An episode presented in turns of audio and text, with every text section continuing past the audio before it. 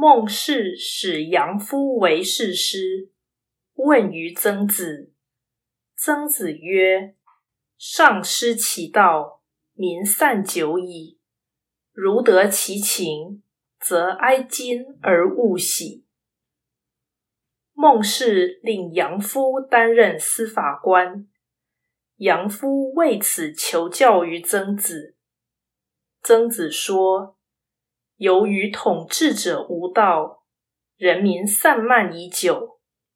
若能发觉其违法的内情，而因此破案，应当悲悯而不可以高兴。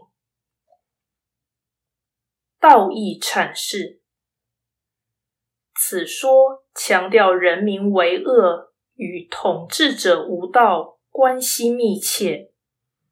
所以，法官对于犯案者，应当加以同情，不当以发觉违法情实而富有成就感。所谓“哀今而勿喜”，的确是无人对于他人临难应有的态度。